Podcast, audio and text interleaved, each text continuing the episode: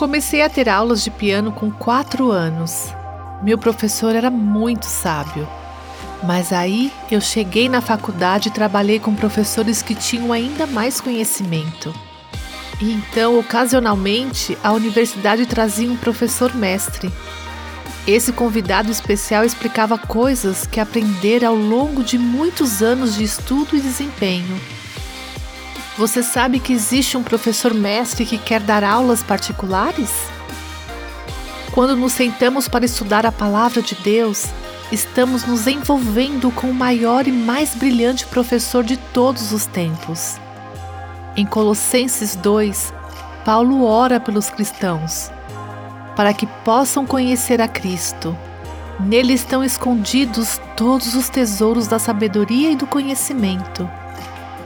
Você está gastando tempo acumulando tesouros de sabedoria e conhecimento? Você se encontrou com seu professor mestre hoje? Quão grande é o privilégio de obter lições dele. Você ouviu Buscando a Deus com a viva nossos corações.